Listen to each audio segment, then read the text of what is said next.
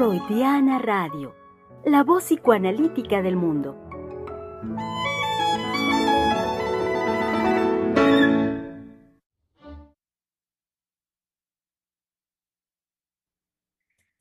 Martes 13 de junio del año 2023 y los saludamos con mucho gusto en este su espacio de la conversación Freudiana Radio, la voz psicoanalítica del mundo.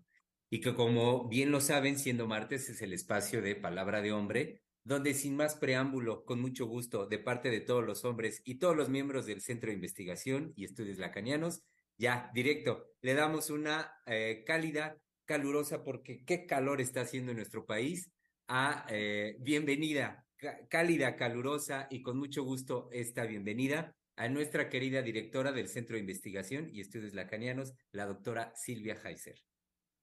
Ay, pues qué gusto, ¿eh? Qué gusto que lo reciban a uno así. Sinceramente se siente muy padre. Ajá. Y pues aquí estoy, como siempre, hasta mi frase de presentación, aquí estoy.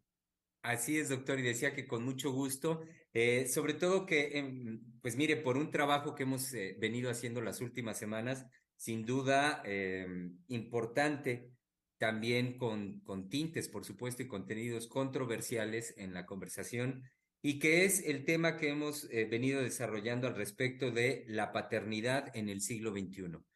Eh, con, con algo singular al día de hoy que usted nos propone, eh, que es una pregunta de ¿qué padre festejamos? y justo ahora que este domingo es en nuestro país la celebración del Día del Padre, nos, nos propone, nos lanza usted esta pregunta de ¿qué padre festejamos el día de hoy? Entonces, em, decía yo que con el desarrollo que hemos hecho en las últimas semanas, en el sentido de tomar en consideración el contexto, el contexto actual donde los discursos, principalmente el discurso de género, los discursos feministas, señalábamos cómo apuntan de una manera muy directa al debilitamiento del padre y su función en nuestra sociedad. Esto también, como lo, lo, nosotros percibimos el efecto de ello, igual en, una, en un debilitamiento, en una transformación muy sensible del Estado, de la concepción que tenemos del Estado, del Estado-nación, y cómo todo esto tiene un impacto sumamente em, delicado en, en la sociedad, en el lazo social, en cuanto a el orden, hay que decirlo claro, me parece, en cuanto al orden y el sostenimiento del orden en la cultura. Entonces, dicho esto como contexto, Sí doy también la bienvenida a nuestros colegas que están hoy acá. Se trata de Einar Hernández, Óscar Hernández y señalar que el caso de hoy, el día de hoy y el siguiente martes, eh, nuestro colega Misael Montes de Oca no podrá acompañarnos. Tiene unos compromisos que cumplir. Pero bueno, estando aquí nosotros, pues eh, Doctora, pues adelante, le doy la palabra para comenzar. Ah, bueno, perfecto, perfecto. Si me dan la palabra, yo encantadísima, ¿sí? Primero que nada, es eh, una gran satisfacción estar este día con ustedes, porque son ustedes los que han mantenido este espacio, ¿sí? Y que eh, me llena, digamos, de satisfacción y de orgullo. Orgullo porque son los trabajadores somos trabajadores, nosotros trabajamos, ¿sí? A veces se ha discutido, ay, que el psicoanalista no trabaja, esos asuntos de los términos, y bueno, ahí andamos buscándole chichis a los alacranes, no importa.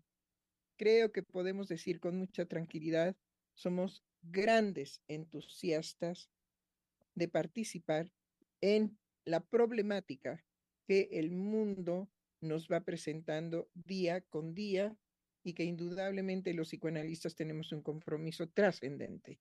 Ese compromiso trascendente tiene que ver con poner sobre la mesa lo que generalmente no se pone sobre la mesa y, con, y donde generalmente de eso no se debe hablar.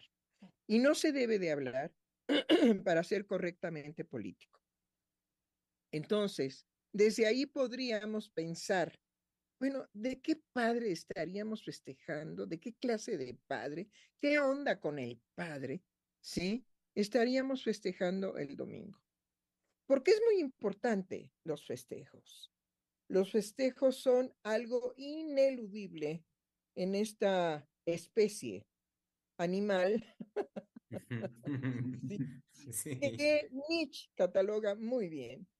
Es la especie más, más débil que existe comparada con otras, con las otras especies que, este, que existen, ¿no?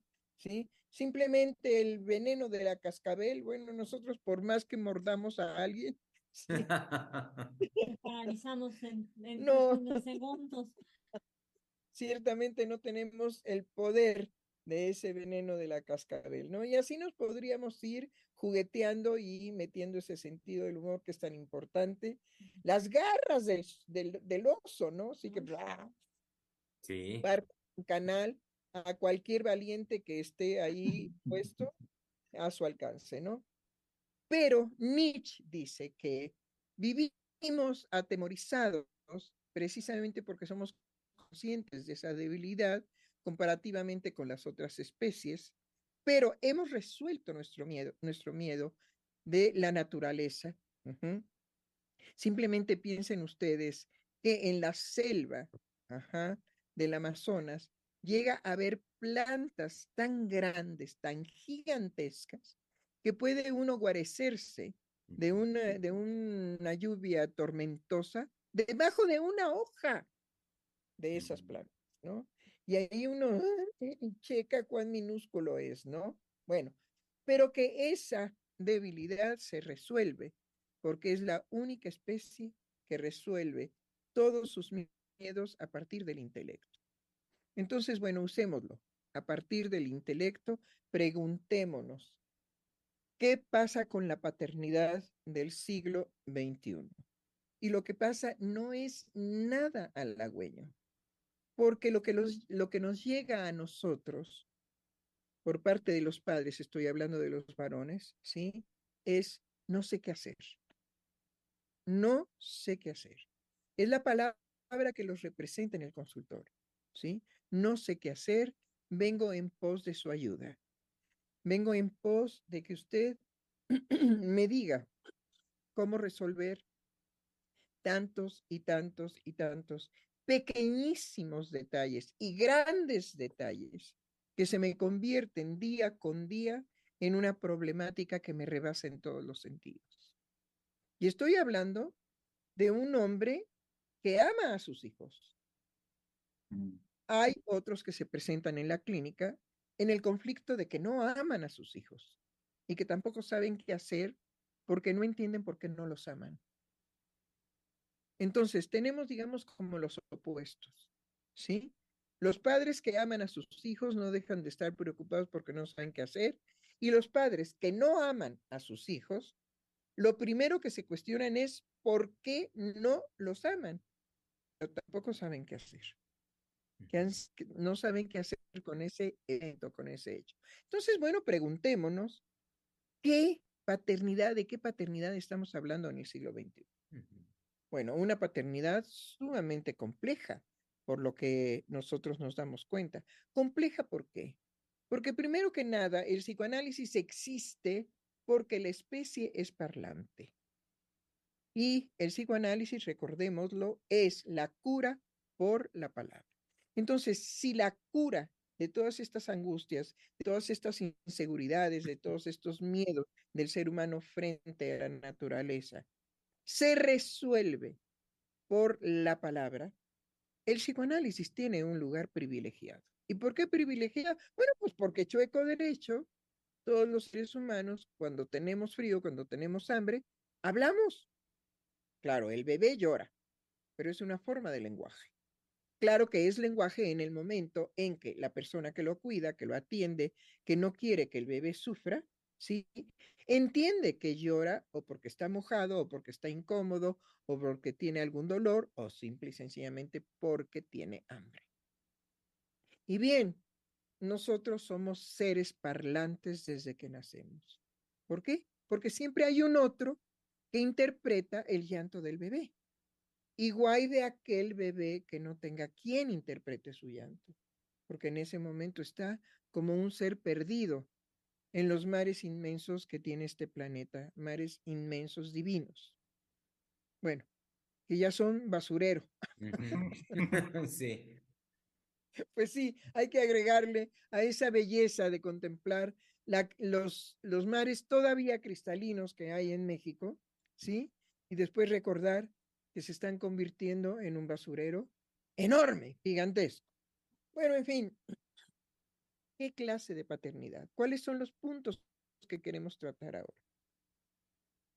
El punto que yo quiero tratar ahora es la, el, el desvanecimiento, la debilidad que ha venido a hacerse dueña de la paternidad justamente por los discursos, por la palabra. Si algo sabemos que ahora los seres humanos, en este caso los varones, circulan bajo la mirada inquisitoria de las mujeres y que la palabra que anteriormente era y podía ser de acoger al varón, porque se le podía amar, ahora definitivamente es lo que menos aparece en nuestro siglo. Lo que menos aparece es que la palabra de la mujer se dirija al hombre para acogerlo, para consolarlo, para reconfortarlo, para admirarlo, para quererlo, para decirle que ella es feliz, ¿sí? Porque existe él, porque existe él como la radical diferencia en relación al mundo femenino. Eso está perdido completamente en nuestro siglo.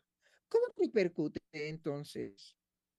En las mujeres, pues ya sabemos, están resentidas, están dolidas, se quejan de que el hombre simplemente las posee para un placer sexual y después las bota, que el hombre las asesina, que el hombre le falta el respeto, que el hombre la desprecia, que el hombre la ubica como estúpida en todos los ámbitos, ¿sí? Bueno, no tenemos precisamente un problema ahora con que se dice que la candidata para presentar por parte de Morena es la consentida, la nena, la niñis muchis, ajá, de López Obrador, Ajá. nuestra querida, este, bueno, Claudia Sheinbaum, doctora. Exactamente, la doctora Claudia Sheinbaum, Sí, Sheinbaum. Sheinbaum, ¿sí? Y que, pues, se, se ha ido componiendo la pobre porque llegó a ser jefa de gobierno, ay, nana, decíamos, bueno, pues, ¿y esta momia de las Sí. tumbas de, Tan- de Tutankamén? No, Tutankamen. Tutankamón. Tutankamón, exactamente. Bueno, es que no me el porque quiere decir también Ah, Camón. Ajá, sí. Entonces, bueno, era una momia salida de ahí de Egipto. Sí, una mujer sin gracia, una mujer sin estilo, una este, coleta severa ahí, la, la, la- el rostro sin expresión. Bueno, qué barbaridad. Yo, yo decía, pero ¿qué hace esta mujer como jefa de gobierno? Pues a lo mejor necesitábamos una momia, pero una momia eficaz. ¿sí? Sí. Entonces la momia eficaz se ha ido paulatinamente convirtiendo en que ahora ya levanta los brazos junto con todos sus compañeros ajá, y compañeras y eh, quiere de alguna manera ser una presidenta por primera vez en la historia de nuestro país. Bueno, ese desvío tiene su razón. Yo dudo a veces con esa expresión de ella que ella ame a un hombre. Ojo, ojo, no la descalifico. Digo que, dada su manifestación exterior, Sí, dudo que ella ame a un hombre. sí. Tal vez porque nunca se ha hecho amar por uno, porque esa es tarea femenina. No es nada más como la hormiguita ponerse su moño rojo y en la cabeza y entonces asomarse al balcón a ver quién la ama. Aunque es mucho la posición de las mujeres. Bueno, volvamos a los hombres.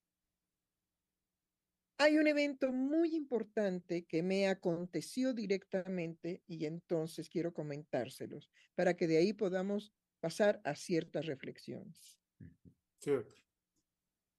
Se trata de un chico de 10 años en do- donde en su escuela se ha preparado to- todo un festival, casi todo lo que va del año escolar, todo un festival, para que exactamente en el mes de la festividad del Día del Padre, ¿sí? Se presente el día 18 o 19 de este mes y que entonces los niños sean vestidos de mujeres y las niñas sean vestidos de hombres.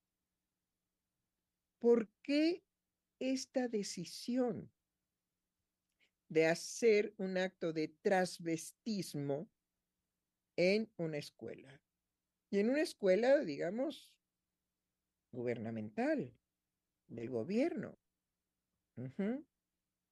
Y cuya maestra está convencida y vencida con, eso tiene que ablandar la oposición social de muchos, pero de muchísimos seres humanos que habitamos este planeta, que estamos en contra de la violencia que ahora se ejerce en contra de los heterosexuales, porque de manera psíquica natural hay un rechazo, hay un rechazo natural, ¿sí?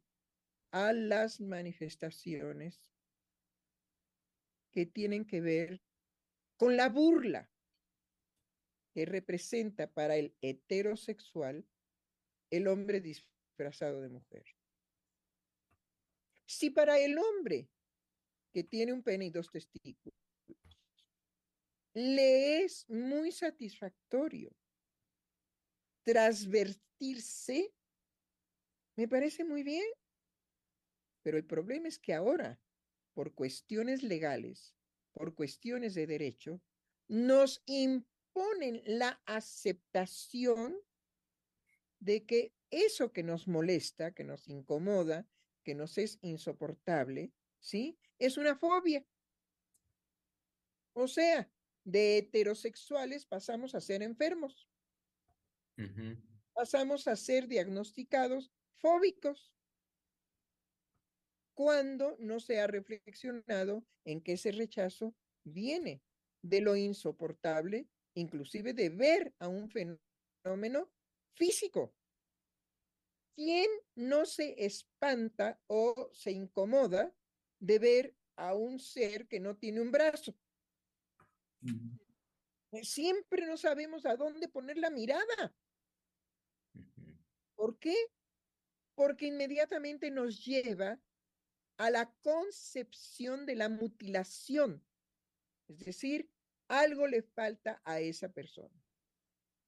¿Qué nos pasa con los ciegos cuando vemos los ojos vacíos de los ciegos, en donde no está la mirada? No el ojo, sino en donde no está la mirada. En donde mirando yo al ciego, el ciego no me puede devolver la mirada. Y es mucho mejor cuando bajan los párpados O cuando usan los Sí. lentes. o cuando usan los lentes que la exposición que tenemos ante los ojos deformes, vacíos, sin mirada, sin expresión, sin todo aquel componente que tiene tanta importancia para el ser humano, una mirada de odio, una mirada de desprecio, una mirada de aceptación, una mirada erótica, una mirada de encanto, una mirada de fascinación, una mirada de no te soporto. Y no hay nada. Hay un vacío, hay una carne blanquecina ahí que se mueve porque hay movimiento, pero, pero que no tiene la mirada. Imagínense en las otras mutilaciones. ¿Sí? Yo admiro muchísimo a la gente que trabaja con seres humanos en la recuperación de una vida normal, cuando se tienen todas estas problemáticas. Pero hay que reconocer también que a todos aquellos que no padecemos una deficiencia física, orgánica de ese tipo, ¿sí? Nos es insoportable mirar esa carencia, mirar esa falta, mirar ese vacío, mirar eso que falta. Entonces, pasemos a lo que es un transvestismo. Cuando vemos a un hombre vestido, pintarrajeado, con su peluca, en fin, etcétera, representando a una mujer, nos es definitivamente grotesco, rechazable. Nos confunde, nos agrede, nos lastima. No podemos encontrar un bienestar en la imagen del otro. ¿Cómo saludar? Fíjense bien, un escenario. ¿Cómo saludar al esposo de mi amiga personalizado de María Félix? Porque hay que reconocer la capacidad artística para representar al personaje que no es, que tiene que ver con este transvestismo. ¿Y, cómo le vamos a decir? Hola Arturo, ¿cómo estás? Y darle el, beso acostumbrado porque pues, tenemos más de 25 años de ser amigos. Y entonces en esa cena se nos va a comunicar que este matrimonio es feliz porque finalmente nuestro amigo ha tomado la decisión no de operarse, no de llegar allá, pero sí de empezar a presentarse él en sociedad con los amigos, ¿sí? Representando a una mujer que él admira, María Félix. Y nosotros nos vamos a sentar muy a gusto a la mesa, ¿no? Sí. A cenar María Félix, ¿no? Sí, sí, sí, sí. Esto es lo que se supone. Que esta maestra de la escuela ha organizado ese evento y que cuando uno de los padres va y dice, mi hijo no va a participar en este evento porque yo no voy a dar la autorización para que usted lo lleve acto de la ¿sí? Esta mujer se ofende, le echa toda la perorata de los deberes y de todo lo que se ha gestado, digamos, por derecho y papeleo y papeleo y papeles y papeles y más papeles y mandatos y mandatos y mandatos. ¿Cómo quieren que haya una ecuanimidad, un equilibrio, si al heterosexual que ha vivido por siglos rechazando la deformidad, rechazando a los ciegos, rechazando a todo aquel que tiene una minusvalía, por eso se les dice minusválido, ¿sí? Y lo ha rechazado ni por odio, ni por rencor, ni porque me las debe, ni con nada, simplemente por respuesta natural. Ahora quieren que, ay, bravo, sí, cómo no. Vamos a chocar las manos y abrazarnos y decir, vivan los transexuales. Vivan los transvestis. Vivan los. ¿Sí? No, eso es, un, eso es definitivamente un forzamiento que va a acarrear consecuencias psíquicas muy severas, muy severas, porque está finamente calculado, bueno, fríamente, ¿no? Diría el Chapulín, ¿no? Fríamente calculado.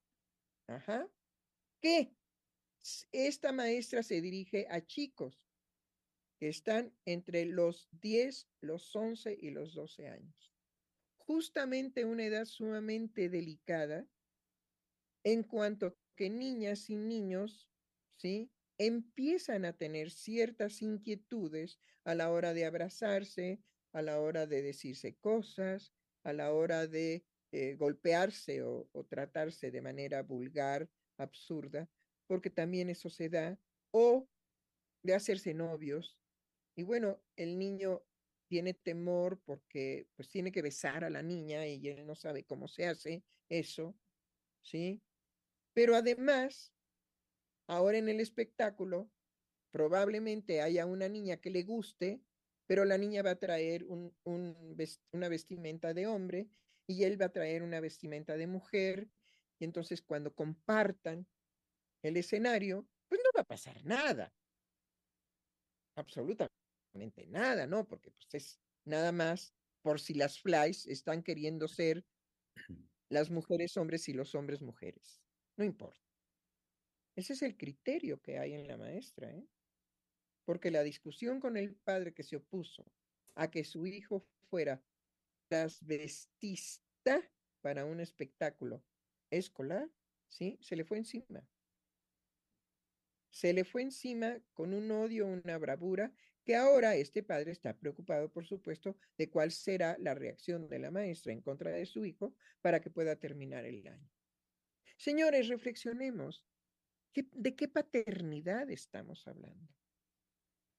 Cuando lo políticamente correcto es ser débil, es ser sumiso, es ser sometido. Eso es lo que se entiende por políticamente correcto. Tenemos que aceptar lo que nos es insoportable naturalmente.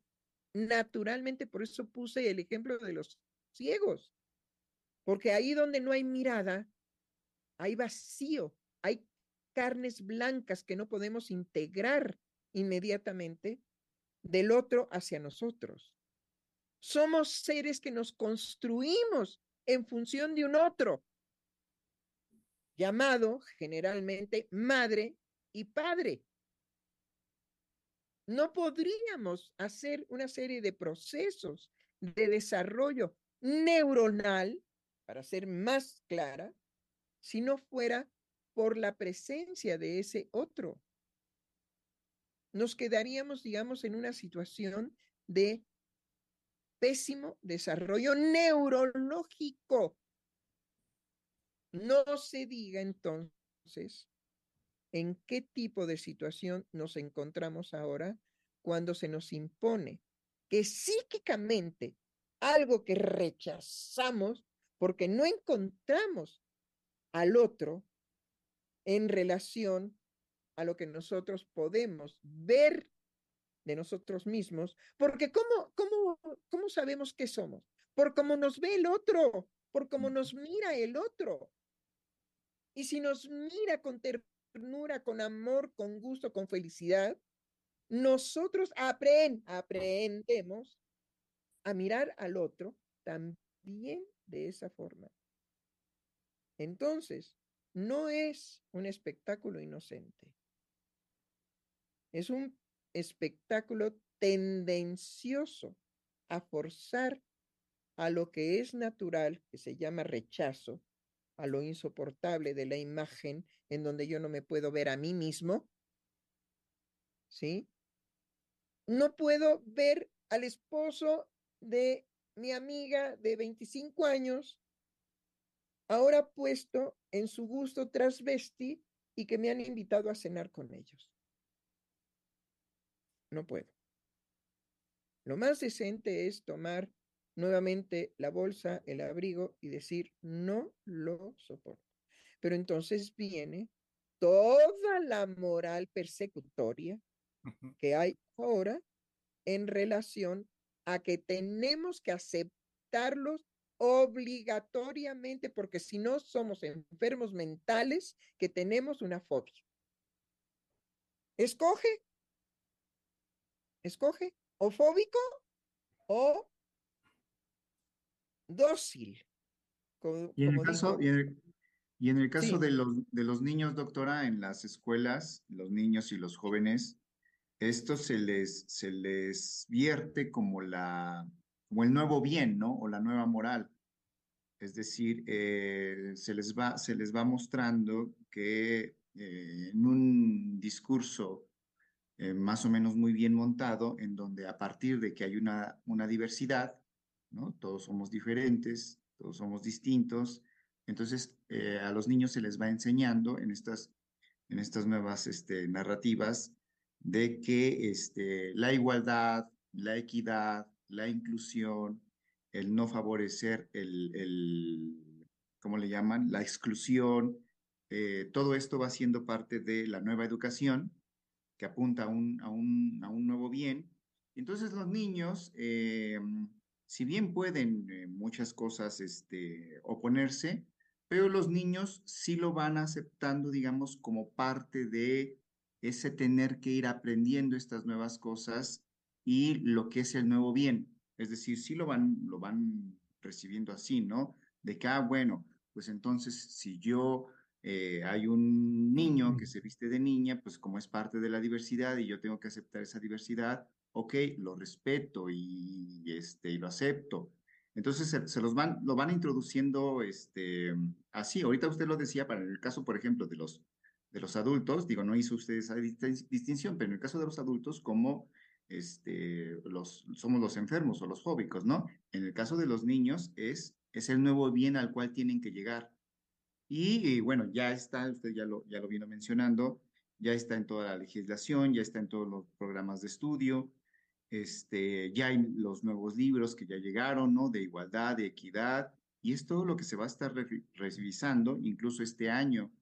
Ya llegó al inicio del ciclo escolar, llegó el nuevo libro de igualdad y equidad de género, que hasta donde entiendo solo lo dieron para los grupos de sexto, puedo equivocarme ahí un poco, sé yo que hasta sexto, desde sexto, perdón, este, ya lo revisaron, se supone, todo este año, y ahorita llegó una nueva instrucción por parte de la Secretaría de Educación en donde este, todas las escuelas, sus directivos y sus, y sus maestros tienen que hacer una revisión de qué hicieron a lo largo de este año en pro de esto, de la igualdad, de la equidad, y ellos cómo van a aportar con nuevas estrategias, nuevas, este, pues sí, eso, eh, eh, estrategias para seguir fomentando esto en los niños.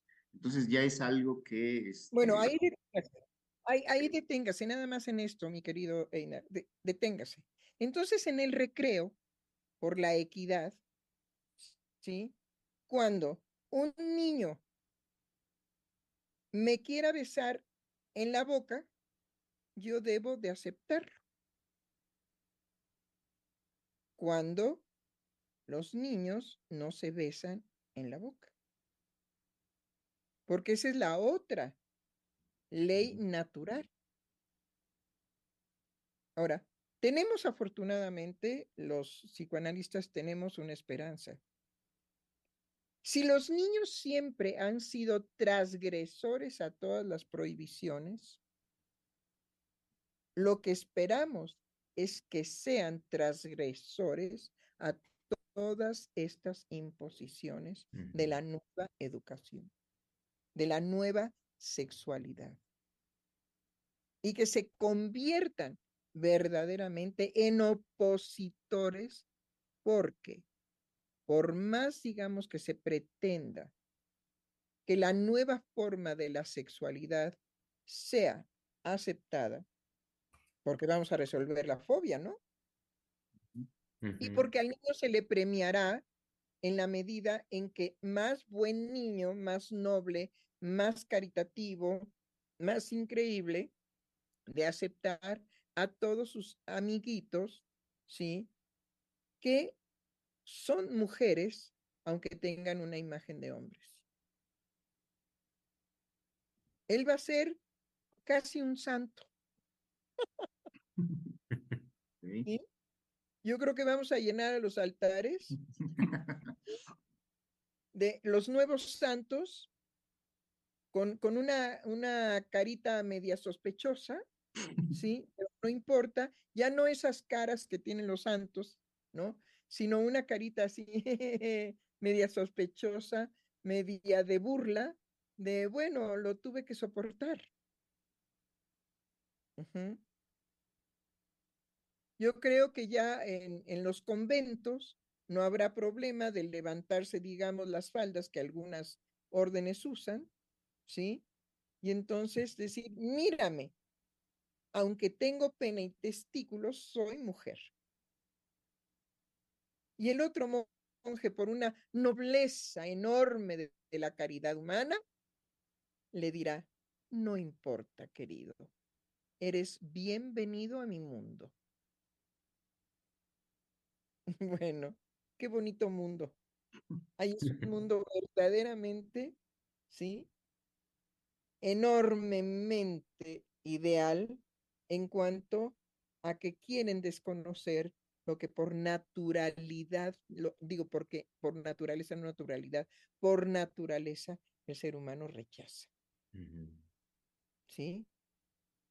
Si no hubiera esa imposibilidad de la educación, no tendríamos ¿sí? toda la problemática que tenemos con los adolescentes en la actualidad. Entonces, qué paradoja, ¿no? Sí. Nosotros los psicoanalistas vamos a estar esperanzados a que esa imposición fracase porque sabemos que la condición humana, cuando se le impone algo, ¿sí? Se vuelve definitivamente hereje. Hereje. Así fue como cayó toda la Edad Media, gracias a los herejes. Y miren que fueron perseguidos y que la Santísima Inquisición, ¿sí? Tomó a cuanta mujer se les dio la gana que fueran acusadas de brujería, ¿sí? Para hacerlas pedazos. Sin embargo, sabemos que la brujería permanece. No hay un país en el mundo entero que no tenga su circuito de brujería y que no haya consultantes a los brujos.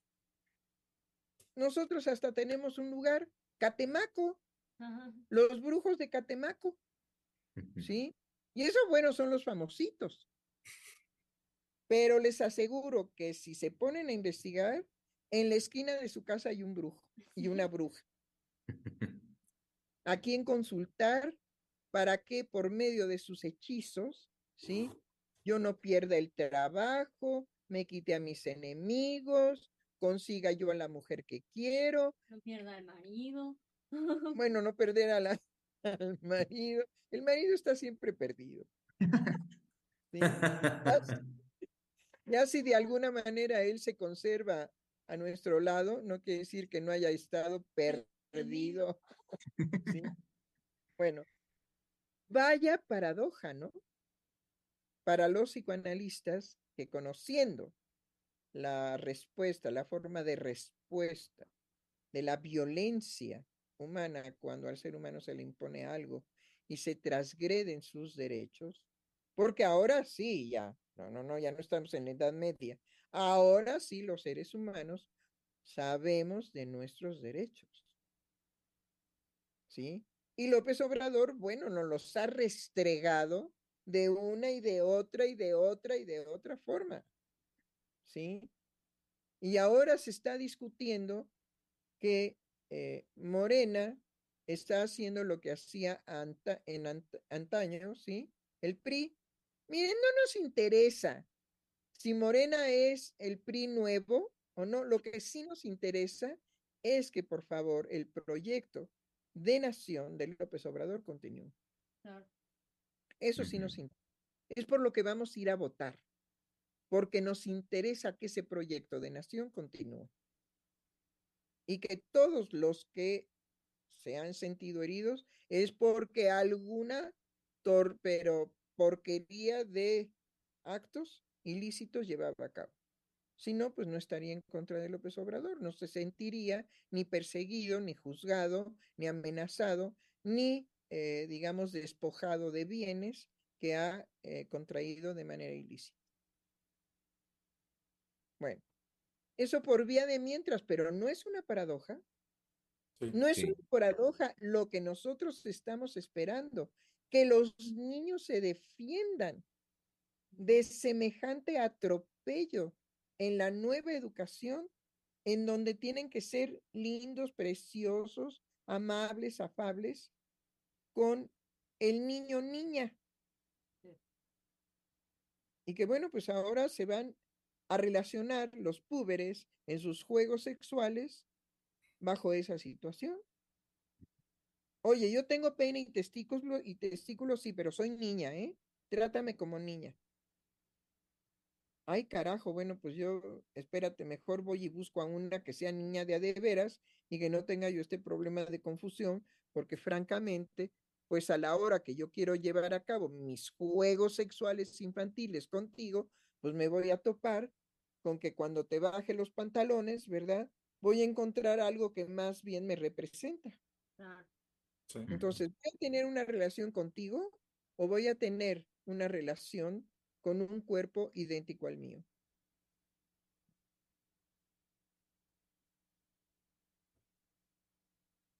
Ahora, sabemos ¿eh? que eso no desencadena ninguna homosexualidad, pero sí desencadena una confusión tan intensa, tan fuerte, por el placer que se puede alcanzar de esa manera, que el pobre niño pensará que sí es homosexual. ¿Cuántos pacientes no hemos escuchado que por experiencias infantiles de este tipo, ¿sí? Ajá, con hombres, hombres mayores, hombres menores, hombres adolescentes, pero hombres, han experimentado un placer extraño y están vencidos y convencidos de que son homosexuales, cuando no lo son. Pero ¿cómo ¿Qué hacer con ese placer? Que además es un placer que queda en lo inconsciente y que el psicoanálisis hace que se manifieste en el decir del dolor y del sufrimiento y de la, y de la confusión de los seres humanos. Porque hasta que no se verbalice, ¿sí? No podemos develar que todo ha sido una confusión. Pero ahora, ¿cómo? Como me dijo un, día un paciente, pero ahora, ¿cómo puedo vivir si yo he practicado las relaciones homosexuales no siendo homosexual?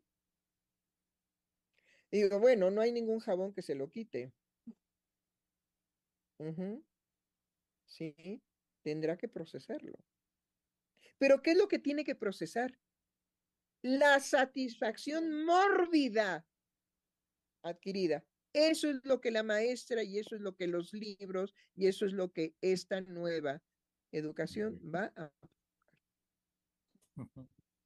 ¿Va a qué, doctora? No lo escuché. ¿Va a qué? Va a provocar. Ah, a provocar, sí. Sí, o sea, provocan y doctora también la, la maña, digamos, en el discurso de lo políticamente correcto eh, también promueve, promueve que todas estas actividades que pueden llevar a cabo los niños o los púberes son sin consecuencia. Entonces son mera exploración, experimentación, son juegos, porque dentro de lo políticamente correcto es la dimensión que alcanza, es la dimensión que se le da al acto. Entonces, eh, también promueven de esta manera las prácticas en los niños y en los jóvenes de estas formas. Y, bueno, yo lo que quiero señalar con esto es lo delicado en cuanto a, lo que nosotros como analistas sí escuchamos, que es la consecuencia de esas prácticas, porque cómo no va a tener en la vida psíquica de un sujeto el acto que lleven a cabo y el acto que llevan a cabo con su cuerpo, con sus formas de placer sobre todo porque se va a experimentar un placer erótico desconocido. Claro. ¿Y qué, se hace con eso? y la, no, pero, pero la, la confusión sí viene de que de alguna manera, ajá, lo estoy haciendo con un hombre. Claro. Y lo estoy haciendo también con una mujer que es hombre. Claro. Claro. Em, hay una cuestión muy importante que me hacía pensar en el hecho del, de que sí hay recursos en la sociedad bajo los cuales uno puede estar afianzado en cuanto al valor del cuerpo, que en, en espacios como este que abre esta maestra, lo que, lo que está jugado es la dilución del acto con el cuerpo de ese niño. Cuando tenemos en cuenta que si tú entras a un hospital, no te pueden hacer un rayón en cualquier parte del cuerpo sea la cara, los brazos, eh, bajo el tratamiento que te vayas a, a someter, sin tu autorización. Es decir, no te pueden pintar, pintar la cara. Estamos hablando ya no de disfrazar, ya no de este, modificaciones más, más allá. El solo hecho de pintar tu cuerpo tiene que ver con una intervención sobre tu cuerpo que no puede acontecer sin tu autorización. Entonces, en la escuela se está sometiendo a un régimen de, mm, ¿cómo se llama? Programa de proyecto escolar, la intervención del cuerpo de los niños.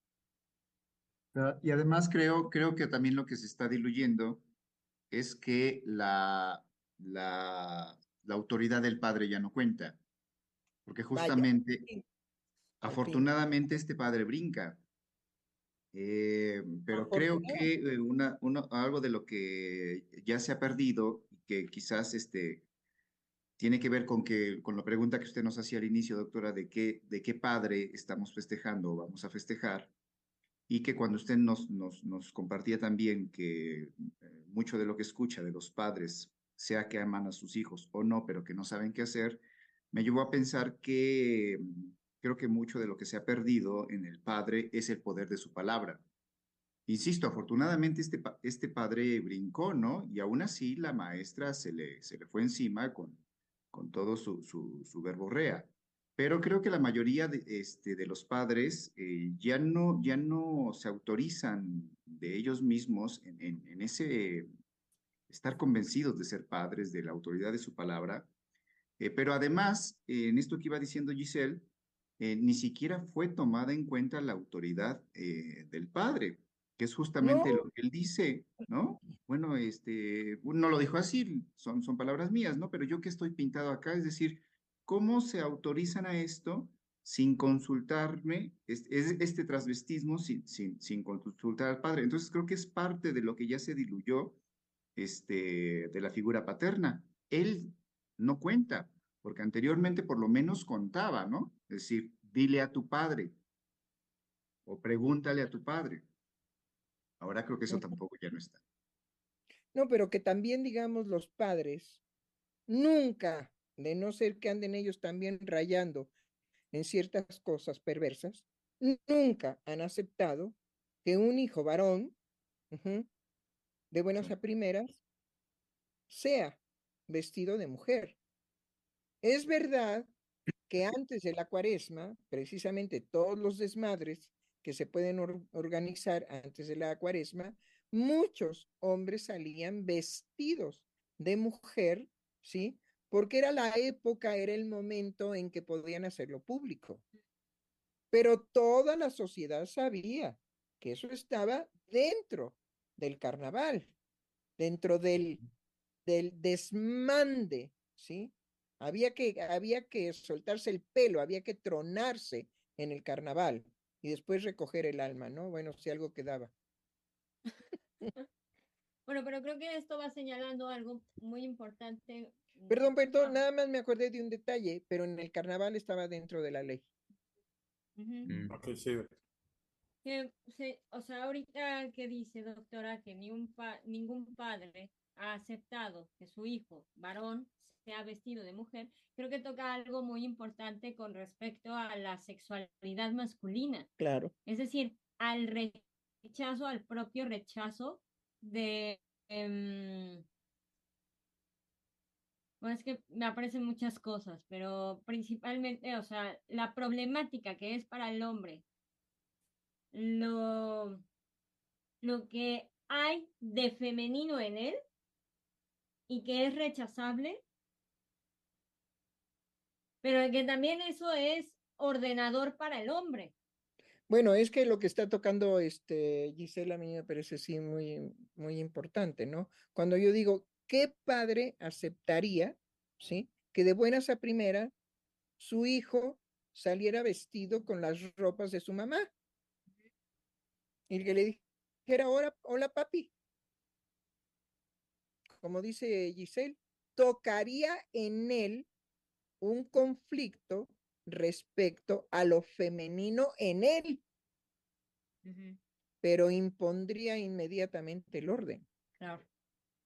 Eso es un padre. Sí, y creo que la política ha sido de no tengas conflicto con tu feminidad. No, ¿cómo no? Entonces, no, ¿cómo no? plantearle al hombre que una liberación de ese conflicto sería dar rienda suelta a lo femenino en él, creo que ha sido desbordante para los hombres. Sobre todo que no ha sido, digamos, satisfactorio. No. ¿Sí?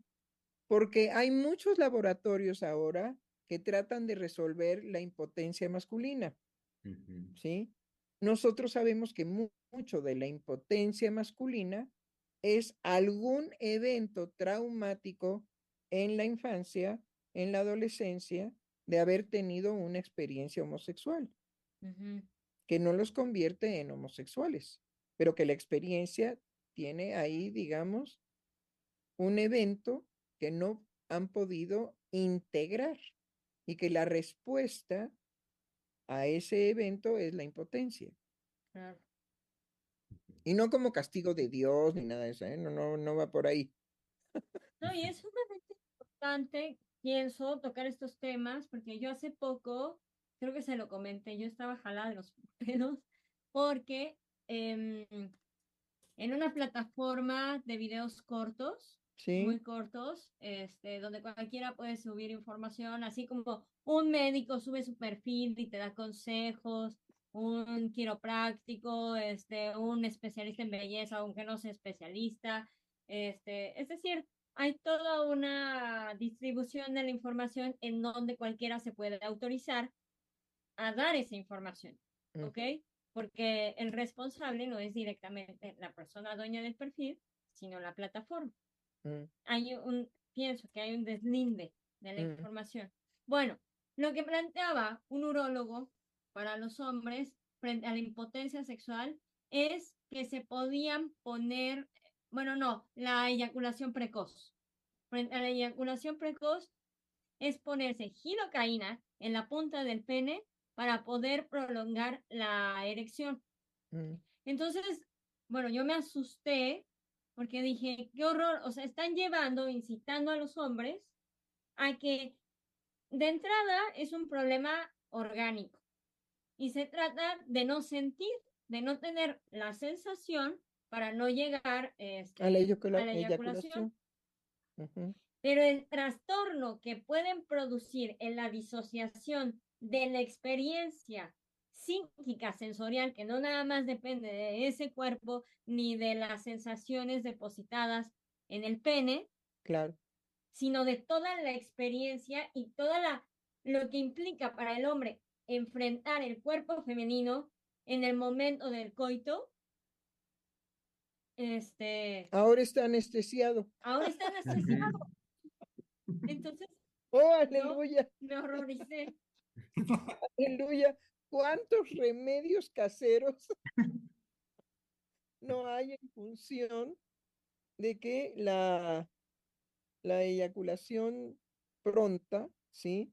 Tiene que ver con toda una problemática psíquica que la sexualidad masculina tendrá que resolver como asunto propio de la masculinidad y de la sexualidad masculina. Hay una sexualidad masculina que no tiene nada, ningún asunto que ver con la otra. Y eso es lo que definitivamente ha dado tanta guerra para el ser humano, aunque dice que, dice este Nietzsche, que lo podemos resolver todas nuestras fragilidades y debilidades con el intelecto. Pues hagamos, digamos, trabajo intelectual para que estas atrocidades no nos pongan en una sociedad en donde los niños van a estar sumamente alterados sumamente alterado. Claro, porque además el reto de esta maestra es cínico, ¿no? Ah, ¿Qué diferencia hace que uses falda? Ah, sí, porque después al, el papá le preguntó al niño, oye, ¿y qué te dijo tu maestra? Ay, pues que no pasaba nada si yo me ponía mi falda. O sea, desacredita al padre. En esa confianza, además de que hoy, siglo XXI, la palabra del hombre no vale nada. Entonces, apúrense, compañeros, colegas, digamos, a que su palabra valga, porque inclusive la intención de que el programa se llame Palabra de, de Hombre tiene que ver eso. Porque estamos también ante una sociedad donde la, en donde la palabra del hombre no tiene ya el valor que anteriormente tenía. Em, doctora, colegas, eh, quiero compartirle los mensajes que hemos recibido hasta este momento por parte de nuestro público Radio Escucha. Talia Ugalde dijo, ay, pensé que ya no hacían programas en vivo. Qué gusto escucharles. ¿Me podrían compartir los horarios de los programas en vivo, por favor? Muchas gracias. En serio, qué gusto. Eh, pues de inmediato yo le puedo decir a Talia que justamente eh, los martes en este horario no ha cambiado, sigue siendo programa en vivo. Enos, enos aquí, por lo tanto, martes al mediodía. Claro, pero ella se refiere a que teníamos programas en vivo lunes, martes, miércoles y jueves. ¿sí? El único día que no teníamos programa en vivo era el viernes. Mm. Hay que aclarar que la situación, digamos, de trabajo nos llevó a que quedara Palabra de Hombre como el programa en vivo porque lo podían, dentro de sus posibilidades, lo podían sostener los varones. Vean hoy, por ejemplo, no está nuestro colega eh, Misael porque tuvo que cumplir con un asunto particular de su quehacer como psicoanalista. Entonces, pues en el caso, digamos, de los otros programas, las mujeres teníamos muchísimo trabajo que hacer, pero bueno, eso volverá. Tengan fe. También eh, nos escribe Eli Enrique Ojeda Portillo y dice, la mirada, una una de desacreditación. Por ejemplo, que el grado en artes marciales, frente a todos el padre, mi padre, el Shifu, arrebate mi grado. Ocho años de edad. ¿Qué se, le, ¿Qué se celebra frente a esa militarización de la relación paterna? La mía. Pues se celebra el abuso que tuvo, ¿no? ¿Es evidente para usted? Usted usa la palabra correcta, arrebato. Me arrebató. Porque bueno, eh, dentro de la celebración, cuando la celebración también sirve para evocar lo que no se ha resuelto de los abusos del padre hacia sus hijos, pues también es algo que nos permite recordar en lugar de olvidar. Ahora, depende de qué vaya a hacer usted con ese recuerdo y con esa celebración. Pero puede celebrar el, el abuso de su padre en esta ocasión tan perfectamente recordada. También nos escribe Alexandro Simancas Ortiz y dice, con esta ideología se pretende enaltecer y promover las prácticas perversas en las nuevas juventudes e infancia. Claro, estoy totalmente de acuerdo con el, con el comentario, porque efectivamente eso es lo que está de fondo. Bueno, ¿no ven que la maestra le dijo al padre de familia, hay mucho dinero? Lo amenazó.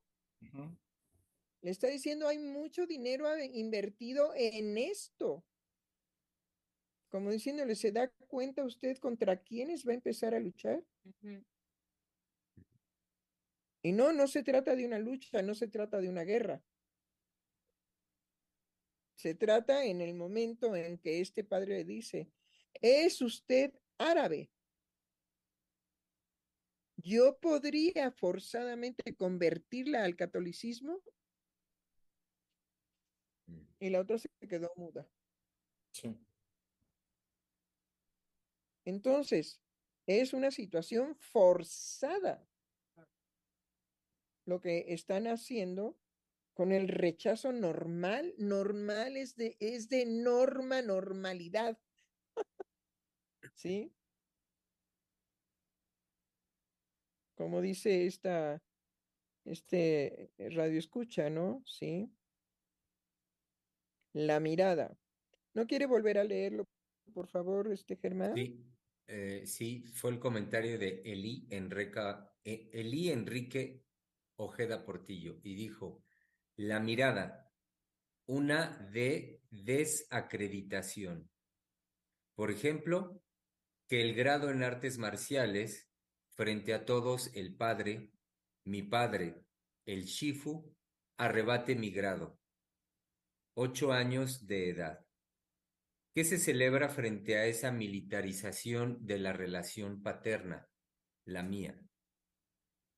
El recuerdo, vuelvo a decirle, el recuerdo para que usted haga algo con ese recuerdo.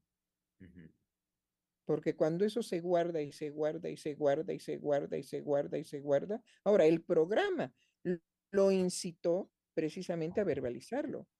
Y no se le olvide que los analistas, ¿sí? Promovemos que el sujeto verbalice lo peor de su existencia. También para eso hay que ser valiente y decidido. Eh, nos hizo otro comentario esta persona, Eli Enrique Ojeda Portillo, y dice, pero autoridad, ¿cuál? Es decir, la que no respeta esto nuevo social, sexual, o acaso autoritarismos? No, no son autoritarismos es algo mucho, muy bien hecho para no caer precisamente en esas bajadas. No, la gente que está promoviendo esto, mi querido Eli, ajá, es gente con una capacidad política y económica inimaginable, inimaginable. No, no caerían, digamos, muy rápidamente en que pudiéramos ubicarlos en autoritarismos. No, no, no, tienen un poder. Bueno. Se lo dice. Bueno, ¿qué, este, ¿qué nos está diciendo nuestro colega Einar? No están llegando los documentos a las escuelas para que los niños se ennoblezcan al aceptar, digamos, estas manifestaciones que naturalmente son rechazables Ve, vea cómo no, no se necesita ningún autoritarismo. Ningún autoritarismo. De pronto se decreta que en las escuelas tiene que haber información y documentación, no solamente de las drogas, sino también de las nuevas sexualidades. Y ahí va. Y toda la población mexicana va a tener acceso a esos libros. Entonces vea cómo no se trata de un autoritarismo. Es tan sencillo, pero tan fácil introducirlo que se introduce precisamente como libro de texto. Bueno, imagínese el, el, el, dineral y el poder que está detrás. No, incluso, el, incluso eh, hoy es martes, ¿verdad? El domingo eh, ya aparecieron, yo, yo los vi, no los había visto este, ningún, ningún día, en la, este, la Warner Brothers, en, este, en esta compañía, como ya aparecieron las nuevas caricaturas, las nuevas series, ya las están presentando, y parte de la presentación es decir, celebremos con orgullo. No dicen celebremos el orgullo gay, pero celebremos con orgullo y pasan todas las escenas de lo nuevo que viene, de las nuevas caricaturas para los niños, las series televisivas, y pareciera ser, yo lo que vi pareciera ser como si hubieran puesto como el de, a partir de ahora, corre todo esto, ¿no? Eh, sabemos que no es nuevo, pero lo que vi el domingo es como de, ya vienen toda esta, esta oleadas eh, que yo no había visto hasta ahorita. Y, también me hizo pensar. Perdón, perdón, eh, perdón, este Germán, pero la paradoja es, no queremos más violencia. Sin embargo, la vamos a producir. Podemos ir en contra de la violencia, pero hay que seguir produciéndola. Sí, Germán. Sí, el, con lo que decía doctora hace un momentito, también me hizo pensar en cómo eh, a lo que había dicho Eli de autoritarismos, que usted señala como no son autoritarismos, eh, efectivamente, la, vaya, todo lo que se promueve a través del, eh, de los movimientos políticos que tienen, que están impulsados por el gran capital a nivel mundial y que defienden sus intereses, son, exacto, son muy sutiles y son muy inteligentes para introducir en los discursos el hecho de que cualquier postura que pueda, que pueda ser eso, una postura, de inmediato es descalificada. De lo que se trata es que seamos hoy en día, y el otro día el presidente lo dijo, fue genial, y lo dijo claro riéndose, que de lo que se trata es que seamos buena ondita.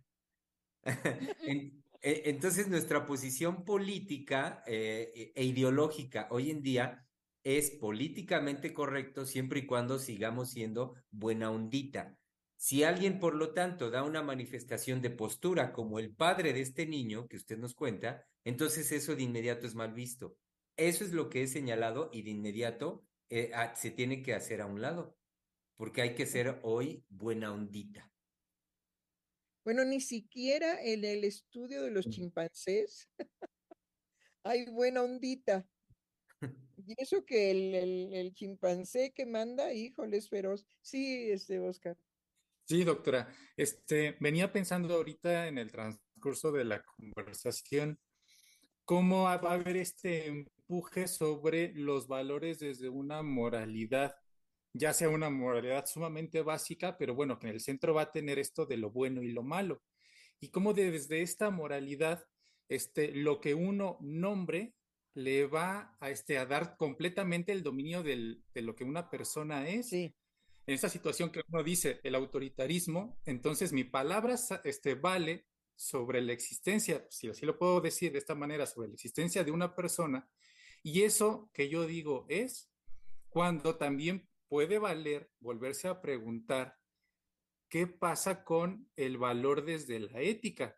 Lo comentaba usted, doctora, y bueno, el doctor este Germán, en esta, ¿cuál va, en esta posibilidad de cuál va a ser la posición que esta persona va a tomar desde la ética en la cuestión del cuerpo, del, de la sustancia, por así decirlo. Eso fue lo que me había hecho pensar. No, sí. Es decir, lo que se nos viene, lo que se nos viene por estas este, promociones del forzamiento, ¿sí?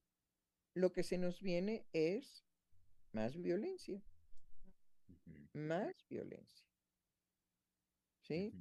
¿Qué fue lo que permitió el crecimiento alarmante del famoso bullying? Pues precisamente la caída en los hogares de la autoridad paterna. Que ordenaba, que prohibía, que castigaba, que orientaba, que hablaba, que decía, bueno, que existía.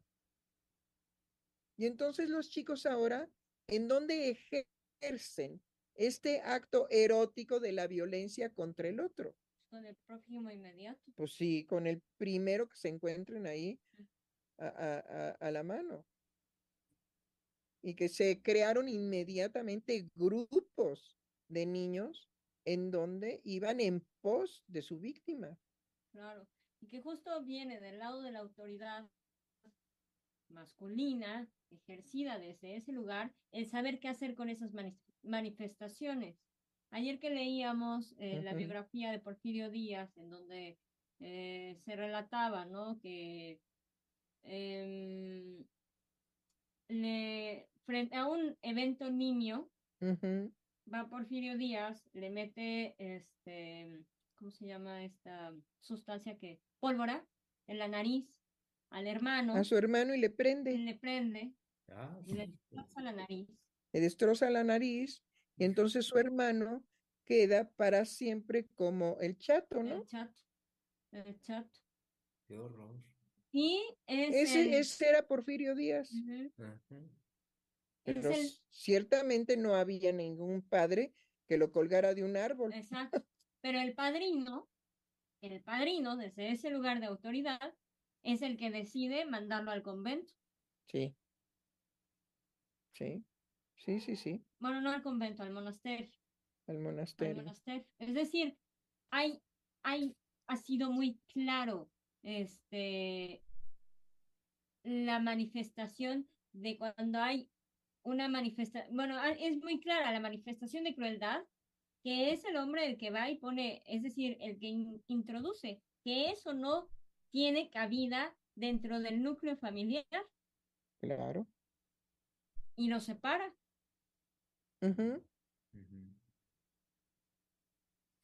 Pero indudablemente que vemos, ¿sí? La capacidad de los niños cuando odian al hermano.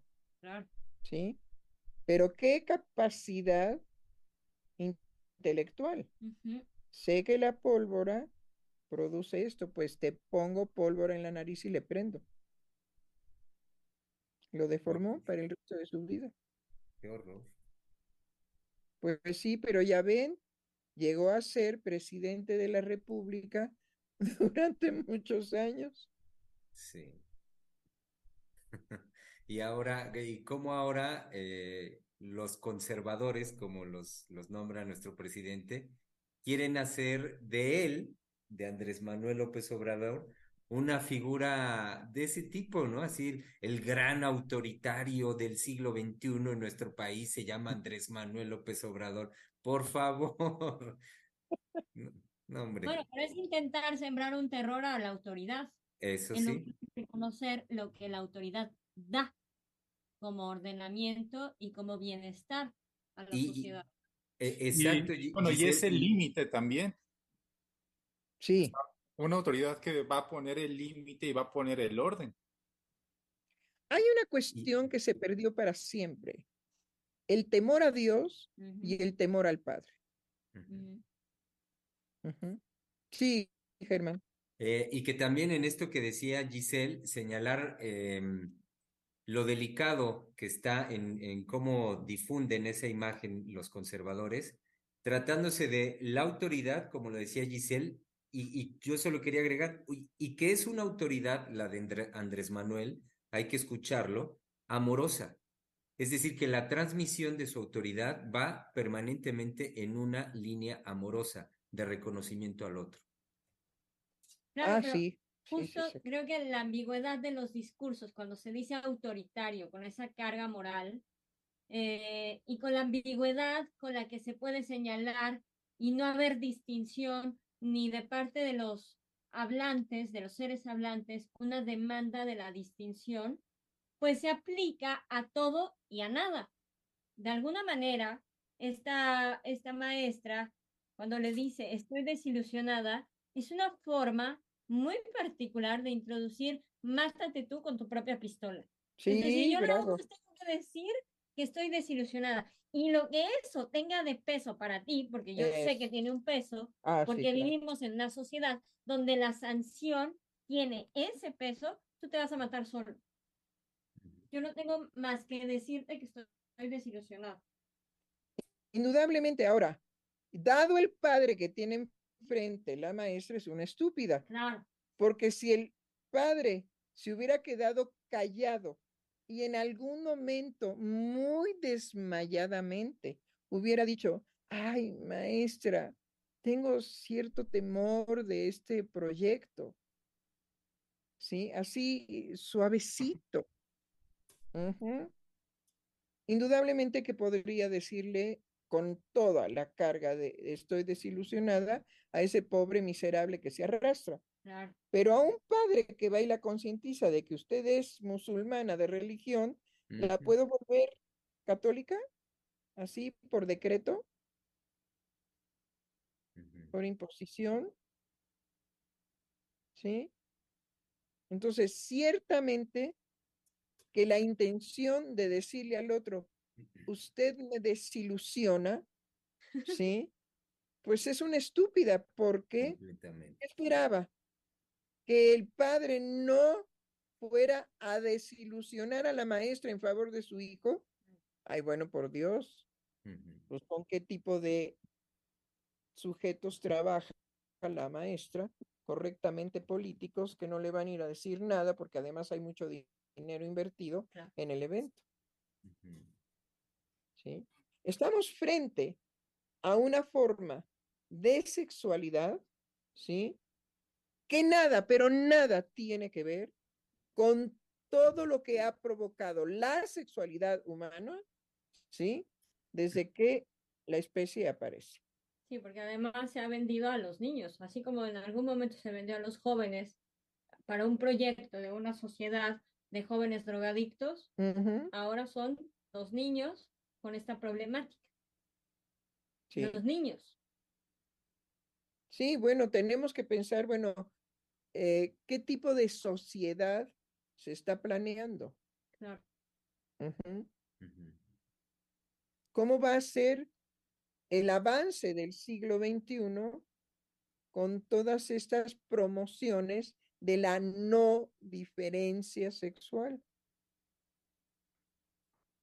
Ay, porque la diferencia sexual ha dado tanto problema que qué tal si la escamoteamos, la metemos debajo de la almohada y ya no nos acordamos nunca más de ella. Eh, eh, doctora, estamos eh, ya sobre el tiempo, ah, es la 1.30. digo sobre el tiempo del término de nuestra emisión y antes me gustaría dar lectura a los últimos mensajes que recibimos de nuestro público Radio Escucha. Cuy Cetina dijo muchas gracias. Yesenia García Salgado dice, qué alegría escucharla, doctora, en vivo. Qué a gusto los programas en vivo. Sí, eh, sí, caray, prometo, prometo que tendré que arreglar, sí, para el resto del medio año que nos queda, sí, la posibilidad de volver a los programas en vivo. Eh, otro mensaje de doctora de Eli, Enrique Ojeda Portillo, y dice, gracias por lo querido Eli, gracias. No, es que sí, lleva un nombre profundamente significativo. Eli. Eso eh no, no puede evocar más que cariño, respeto, dignidad, afecto. Llegó otro mensaje de Talia Ugalde y nos dice, las nuevas leyes en educación mencionan la transversalidad que según el documento es garantizar la equidad e inclusión de género. Entonces así, sin investigar y sin saber más y sin saber más nada, la gente dirigente pone lo que cree que es y se hace un regadero. A mí en lo personal, a mí en lo personal me sorprendió que hay equidad de género, igualdad de género, perspectiva de género e inclusión. Y es un revoltijo que me sigue costando comprender qué es lo que quiere la CEP. Bueno, ciertamente la gente no quiere eso es de lo que hemos estado hablando todo el programa. Hay una imposición a la gente, pero no surge de un querer. Definitivamente no tiene nada que ver el discurso de género y los discursos de género, y estoy de acuerdo con usted, pero todavía lo que falta para ponerle al género, ¿sí? Pero no surge de la población, del palpitar de la población, ¿sí? Como puede ser en un momento dado la revolución. ¿Sí? No olvidemos eso. No olvidemos que los zares fueron asesinados precisamente porque el pueblo padecía hambre.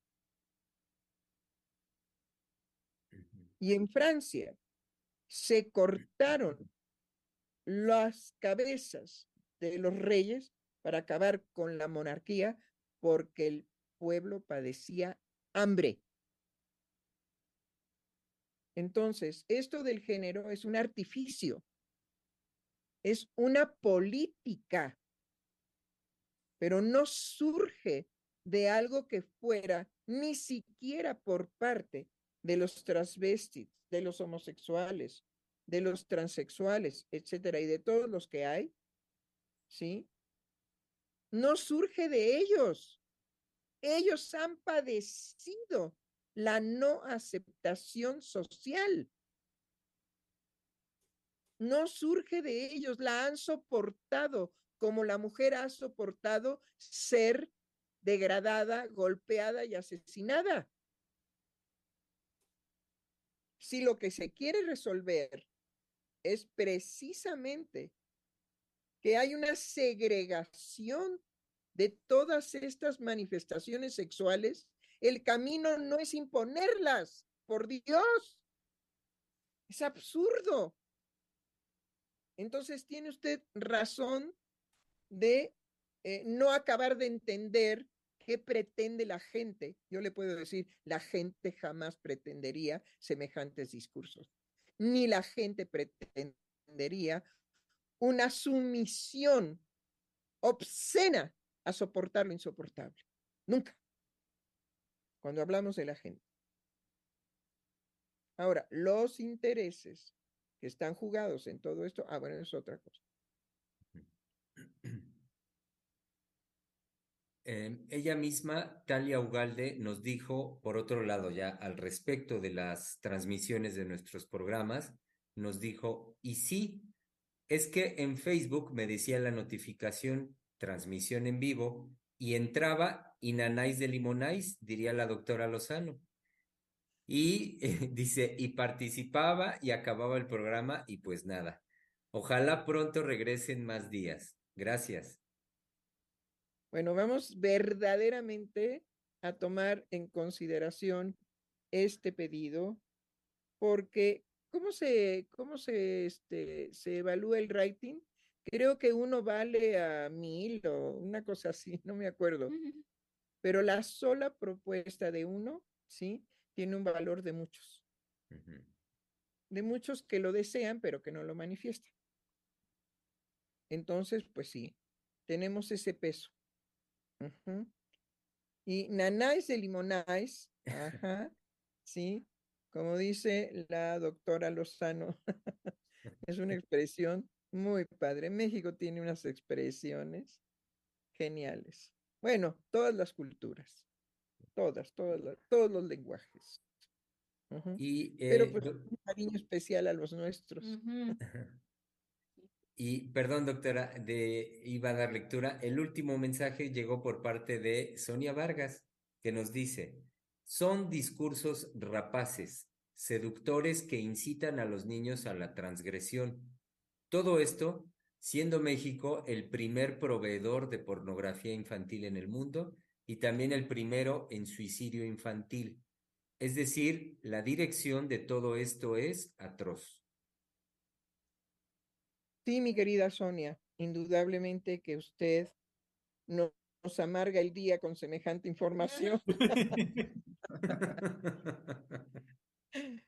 Pero tenemos que dentro de esta verdad atroz que nos toca hoy vivir, no es la primera vez que la humanidad enfrenta cosas tan terribles. Y sin embargo, siempre hay grupos humanos que luchan por el amor, que luchan por el bienestar y que luchan porque podamos insertar en toda la adversidad que la humanidad ha recorrido, el amor. Ahí estamos. Así es, doctora. Pues eh, esto es Freudiana Radio la voz psicoanalítica del mundo.